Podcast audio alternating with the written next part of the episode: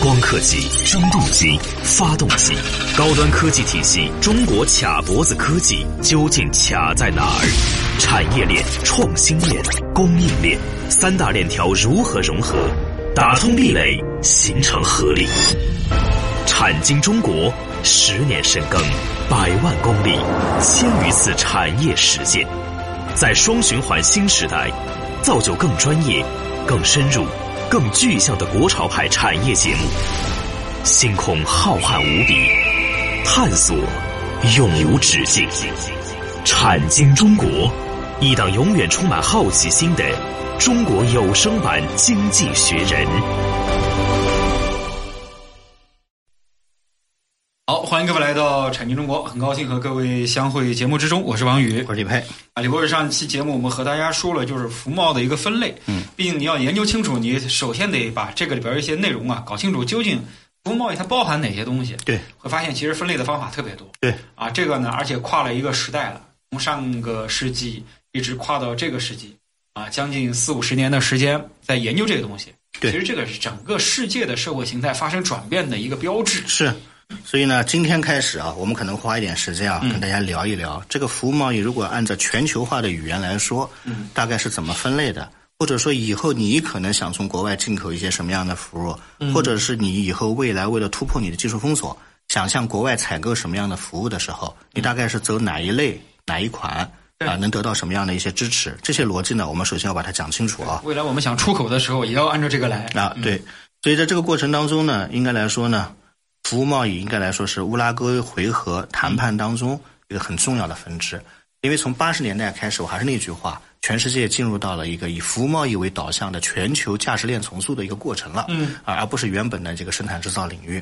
其实人类从什么时候开始进入到大工业领域？其实我们从十八世纪开始就进入到工业领域了，嗯，啊，我经常讲一句话，很多国家到了一九二零年到五零年左右，它的工业水准已经达到天花板那了。很厉害了啊、那就是典型的是二战后的美国，对对吧？但再往下怎么发展，一直在在服务业的道路上越行越远。嗯所以在这个过程当中呢，应该来说呢，呃，提出了叫做以服务贸易部门为中心的十二大分类法。这十二大分类法呢，我跟首先跟大家聊一聊啊。第一个叫做商业性服务，嗯啊，过后会细说。第二叫通讯类的服务，第三叫做建筑类的服务，第四个叫做销售类的服务，嗯第五是教育类的服务，第六是环境服务，第七是金融服务，这个是个大头。嗯，第八是健康和社会服务，第九是旅游和相关服务，嗯，第十是文化娱乐体育服务，第十一类是交通运输，第十二类叫做不可划分制服务。不可划分。什么叫不可划分呢？ ？X 因为当年呢，大家知道外交啊，它是有豁免权的。嗯，因为有些东西不好明说。我打个比方啊，军事单位、军事机构，嗯，外国的驻外领事馆、大使馆之间，是不是有一些专项的、私密的一系列的双方签订好的一系列的靶向性的服务？这些服务呢，也不能说不要钱的。但是你把它归可归到哪里去呢？也很尴尬的，所以叫做其他专项类服务啊。这里我跟大家解释一比下较，多了。那这个十二类服务过程当中呢，首先第一个问题呢，可能我们有一个叫做商业性的服务。商业性服务为什么打头？大家知道吗？因为这是人类啊，在所有服务贸易行业里边最能够接受，也是我们认知上最能接受的一个行业。商业类服务里边呢，有六大类的服务。这个六大类服务其实是乌拉圭回合谈判当中纠结的最深的六大类，嗯，因为它放在最前面啊。第一个就是咨询，所以大第一家个就是咨询所以大家知道啊，所有的服务贸易第一大类第一款就是咨询，但是他没有用咨询这个词儿，因为在那个年代啊，很多国家不知道咨询为何物，因为它都是一些什么呢？从实体经济制造业转型而来的，嗯，他认为咨询值什么钱，所以他又称之为叫专业指导服务。大家明确一下，这两个指的是一个意思，专业指导服务也包括咨询。这个里边呢，第一大类第一款是什么呢？就是法律。嗯所以大家知道，西方国家永远觉得它的法律是要挣钱的，嗯大家知道法律挣钱可不是按照律师的工时啊。嗯嗯你比如说，原本你干掉他可能二十亿美金，嗯嗯，对吧？你收购他四十亿美金，最后律师说了，来，我让你十亿美金干掉他，二十亿美金收购他，中间的差值分我多少啊？对差值分多少？这就是典型的国外的律师楼服思务维。大家没想过，啊有的时候如果你真能省二十亿美金，这个奖金是不得了的。嗯，哎，你没有想过，动动嘴皮子，嘴力劳动者，哎呦，这几亿美金就落袋子了，是吧？对，西方第一类第一款第一条就提了他的专业的法律服务。法律服务这个过程当中，你记住一句话，其实西方的法律服务是包罗万象的，是的因为它有非诉律师，嗯这过程当中它起着失业的作用， 也起着顶层设计的作用，甚至有的时候它起着一些院外游说的作用，是吧？这个里边呢不一而足，所以这一块是最看重的。第二个叫工程设计服务，什么意思？请国外的设计师，咱们设计一个建筑，是吧？嗯，呃，买你一份国际上的一个大机构的规划，嗯、啊，想做一个顶级的策划，这个叫工程设计服务类的服务，这个是排第二的。所以大家通过这个排行次序可以看出来，西方对我们出口的究竟是什么？是的嗯你们也见过很多大型的西方的律师楼啊，或者大型的设计机构，每年在发展中国家要挣掉大量的钱的，是吧？嗯好，第三个旅游机构提供的服务，啊，旅游机构的服务，比如说跨境的旅游这一块儿，嗯嗯，前这个过程程当中呢，有个问题的，就是这个所谓的服务贸易这块，该不该统计旅游的驻店？这个呢，我和一些领导曾经探讨过这个问题。如果把旅游这个东西全算上去啊，这个盘子就瞬太间大了变大。连商场都包所以呢，我们一般是这么理解，就是签订的合同算，但是在中国的衍生啊就不能算了，因为这样算下去就显得好像我们的服务贸易特别牛逼，是吧？在这个里面呢，我个人觉得啊这里可以待定。再往下，城市规划和环境服务。再往下，公共关系服务，这个公共关系服务说的很隐晦，很隐晦，这就是公关和游说啊。很多人说公关游说还要跨国呢，咦，你想的太简单了。但是中东某国是吧？人家常年在美国游说的团队不要太多是吧？要不然那天天对我动手咋办？是吧？ 是吧？是吧？然后告诉他啊，我有钱，我要买军火啊，你最近不要反对我这个皇子继位的问题啊，是吧？然后呢，给大家说一下，这个里边的游说那是相当有油水的，是吧？ 所以过程当中啊，你记住啊，再往下呢，专业服务包括以上的服务的所有的咨询类的服务，然后但是还有包括安装及配套工程的服务，嗯，但是不包括建筑工程。这个里面有个明确的啊，建筑工程的外包这个钱不算。如果这块钱算上去，跟大家说一下，嗯那我们的这个中建啊、几局那不得啊命了，那不得了，我们很可能提供的服务超过美国了。对所以呢，我个人还是强烈建议啊，就是不要把什么都往里装，对对对装完又说了，我跟国际上我是最强大的，我不需要学习国际，这个逻辑是最最操蛋的逻辑。就是有的时候啊，就是你把自己变得很强大，是然后说我不需要学习，然后 这个最后就就下去圆了，是吧好，然后再往下呢，就是我们经常讲的呃设备的安装、装配的咨询、设备的维修。和除了固定建筑物以外，一切设备的维修、汽车的检修、飞机的检修，包括讲的各种各样的检修服务，比如说中国出口高铁到海外，嗯，它的这个高铁检修就属于服务贸易的这一块儿对这一块儿构成了第一个叫专业类及咨询类的服务。大家想想啊，讲了这么长时间，这就是第一类第一款当中最看重的叫专业咨询。嗯，这块的服务其实是不得了的。好，那第二块叫计算机相关服务。很多人说开玩笑啊，怎么把计算机单独写出去呢？嗯，就明确跟你讲嘛，八十年代中期什么最火？不就是计算机最火吗？嗯，那个时候中国很多大学里都设立了计算机系，嗯是吧？其实很多计算机系在国外是属于什么？是属于机电的一部分啊。对啊、对吧？是是属于机电的一部分。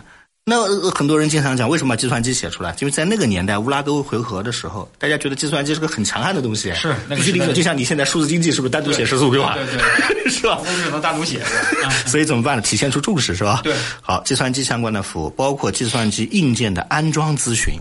听了大牙都笑掉了，计算机硬件怎么装？那个年代算高技术，嗯那个时候是的吧？帮你配个机房这个与时俱，进帮你装个机房。大家看了很多创业的片子，是不是都从装机房开始的，是吧？是的是的啊、软件怎么开发？软件怎么用？软件怎么执行？数据怎么处理？数据库怎数据库怎么维护？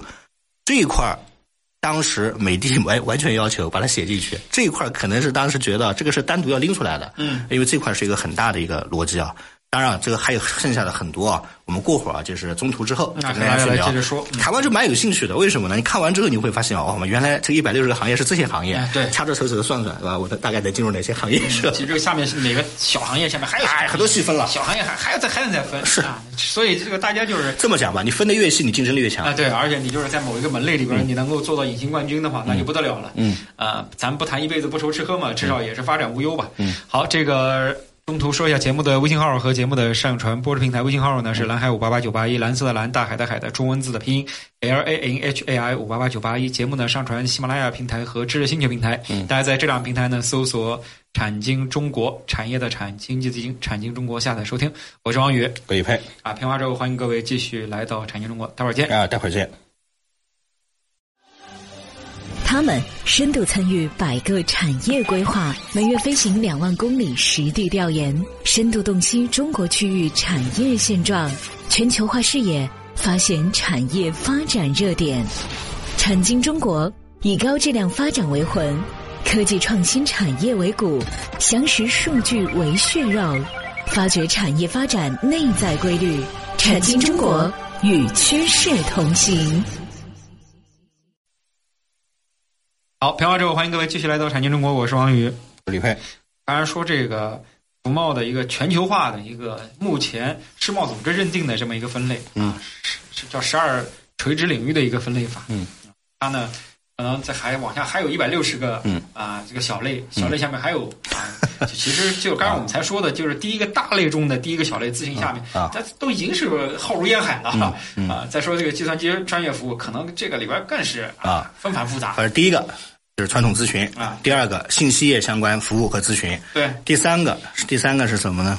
大家顺顺都应该知道，嗯开始讲基础科学了。嗯关于研发服务，研发里边又分为什么呢？自然科学、社会科学、人类学的各种研发和开发研究的进行研发服务。大家知道这为什么有研发服务啊？国外的大学之间课题是外包的，嗯，所以在这个过程当中，大家明确一点，他们呢是往往是把一个东西研究服务进行不同的分段的外包，外包完了之后，基于科研，他们都产生了这样的一个服务。所以当时啊，发展中国家看着这部清单是是懵逼的，嗯是的，嗯因为他根本就没有这些门类，没到他这个就阶这段嗯样看看，说这个东西跟我有关吗啊没到这个阶段？嗯但是呢，不管有关没关，我签一个吧。为什么呢？因为这些话语权，你仔细听听，这些都是干过的人是在写这些事儿。而你说一个七八十年代的中国人看着这些条款的时候，他是懵嗯的，他觉得这个东西我跟世界离得好远。美国的大学把研发分段包给我外包去研究，我能什么研究什么呢？ 所以在过程当中呢，嗯是的有点是的尴尬。所以呢，任何人弱者看到强者，包括在那个年代的时候，发展阶段不一样，但是你必须得学习，是吧？对对对第四个就是不动产的服务，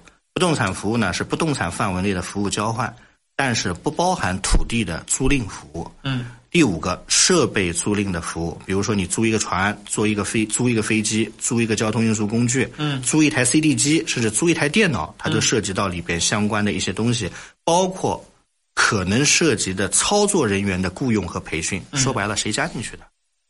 波音和空客。嗯因为他们每年不光卖飞机，他还要卖机师的培训，对飞机的维护。所以你仔细听听看看，这些东西全部都是这些所谓的大公司的一干些过的提示对。对嗯最后，其他服务、翻译、会展、广告、市场营销、市场调研、嗯市场调研类当中的管理类咨询，与人类相关的咨询服务。其实这个翻译是这么翻的，其实讲的是人类健康和生命科学的、嗯技术检测、农林牧副与采集业的指导、能源消耗相关的服务。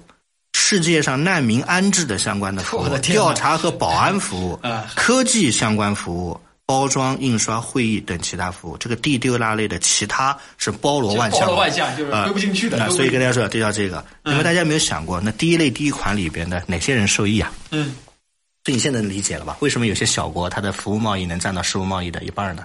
我给你打个打个比方啊，嗯我生产了一台最新的基因分析仪，嗯或者一台最新的武装系统上的一个，比如说模拟器或者火嗯控设备。这个时候，印度人来说，我要买这个设备回去培培训我印印度的士兵。你嗯说会用哥哥，你肯定不会用，你这样吧，肯定不会签个合同，这台仪器一千万美金啊卖给你，我们签个三年六百万美金的服务合同，你每年可以派几个军官过来培训。嗯印度人一听，哎妈，肯定还是要培训的，要不要然培训凭我的这个水平肯定会弄坏的，是吧？ 这怎么办？哎呦，我就得罪人了啊！然后怎么办呢？所以是不是一千万又带了个六百万？ 600万大家还记得不？嗯还记得 NASA 当年和美国签的服务吧？嗯，是不是原来跟他要点钱是吧18？为什么？一个只管造出来，不管飞上去啊对那飞上去的过程是不是就服务贸易啊啊就是？造出来的过程是实体经济是啊吧？它得一比一啊人它得家按是比一给你玩是吧？啊哎啊，所以给大家记住啊，就是就很凡是有创新的实体，嗯，它就能产生出创新的训练体系。对而创新的训练体系的利润，嗯反而能够去支撑它的研发费用摊平。嗯，并且最后啊，大家会发现。其实你呢老是盯着前端的时候，你永远亏本儿。嗯其实他也亏本儿，但是他后端是通过这个培训啊硬，把把它它反哺的弄弄弄，然后最后呢把你搞得不人不嗯鬼，让你放弃了这个行业。这就是西方典型的三段论原则，跟大家说一下对对。他们从一八八几年开始就开始研究这些事儿，对所以呢，服务贸易往往就跟着我们其的实体实贸易。早期的时候，这些服贸对中国做的也很多，嗯，出口一个东西给你，嗯，然后你不会用，我来教你辅导你怎么用。但是放心好了，东西我肯定会出口给你。对，所嗯后以来现在顶级的咨询公司是反过来的，对，有些小咨询公司叫先顾先顾问，顾着顾着呢，再给你写份案子。嗯其实顾着顾着就没有案子了。嗯，为什么呢？因为你顾的过程当中把该说的都说了。说了嗯嗯大牌的咨询公司呢是先给你一份案子，然后说你看不懂吧，哈哈，我知道你肯定看不懂，啊辅助你玩下去我辅助你把这个案子消化。嗯怎么办呢？我们再签三年的辅导协议，结果三年的辅导协议过程当中又派生出各种市场啊、调研啊、出嗯这就国是啊、服贸访学嗯，最后呢一份钱相当于挣了三份钱。嗯最后呢。他把这个福茂的蛋糕做得巨大无比，不知不觉嗯而你的工厂投产以后，可能每年的利润啊，都抵不过当年给他给你做一个 case、对这个钱。所以你现在明明白了这个美的、欧的啊，逻辑我们一般来说的这个逻辑哎这深层啊次嗯是什么样的逻辑？所以服务贸易呢，其实是这样一个逻辑。所以刚才我们讲的第一大点啊，听完嗯之后你会发现，好像没有知识跟我无关是吧？嗯， 你一定要有知识。第二个，你一定要有爆款的产品，就你的产品别人都不会按键儿，别人都不知道从哪儿开机，对太神了，但是很有用这个东西过来培训吧，哎黑匣子嗯 啊，有没有用啊？再说啊，有没有用是我宣传的， 有是我的理论体系说它有用是吧？啊，好，我说它有用就有用啊。好然后呢我确定规则了，比如说，然后告诉他这个事情将深刻改变世界军事格局嗯。目前俄国人在向我要技术，中国人订了货，印度人你看你怎么办？嗯嗯啊冲上去说妈，刚要了一笔款嗯子，我就不抢你，我就要要这个东西要嗯嗯，要是吧？估计要你你看不不懂用哎你，不我们用下面给你做三年的培训，嗯然后培训完了之后拿回去一看是，哎呦喂，这个东西好像。不得什么用嘛？然后你拍拍他的肩膀说：“哎，小伙子，你怎么能拿六十年代苏联的思维来考虑我的事儿啊？他对你未来六十年是管用的。啊对对对对然后然后对然后印度人说：“哎，这个好像有好道理。大哥，你下次有什么事儿啊，再喊我是吧？”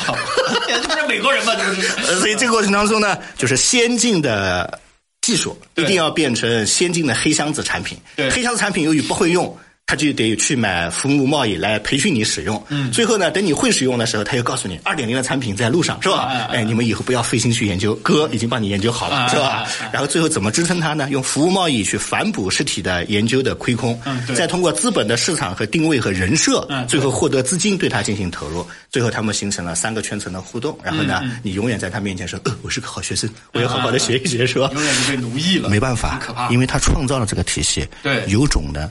你打攀这个体系，你自创一套比他更牛逼的体系，对吧？等哪一天世界就是你的，是吧？我经常开玩笑，做企业是这样子，是是吧是，你嗯制定规则是最根本啊，的。所以呢，这就是我们讲的第一类啊，嗯第一类的才最简单才才的说完第一类啊专业咨询类的服务。讲完之后，大家说：“快快，这个里面包罗万象，一年不整出个几千一万亿美金有鬼啊！”不好意思啊啊差不多明确告诉你啊，这个一年大概就一万亿美金 左右。